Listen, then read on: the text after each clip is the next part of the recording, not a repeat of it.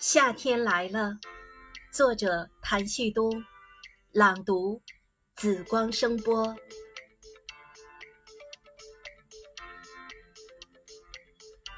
夏天来了，阳光调皮地钻进树叶，偷听小鸟的低语，还悄悄抚摸瞌睡的虫子。风不再那么淘气，不在草地上疯跑。不和阳光捉迷藏，风在紫藤架上弹了一下，就悄悄躲进了灌木丛。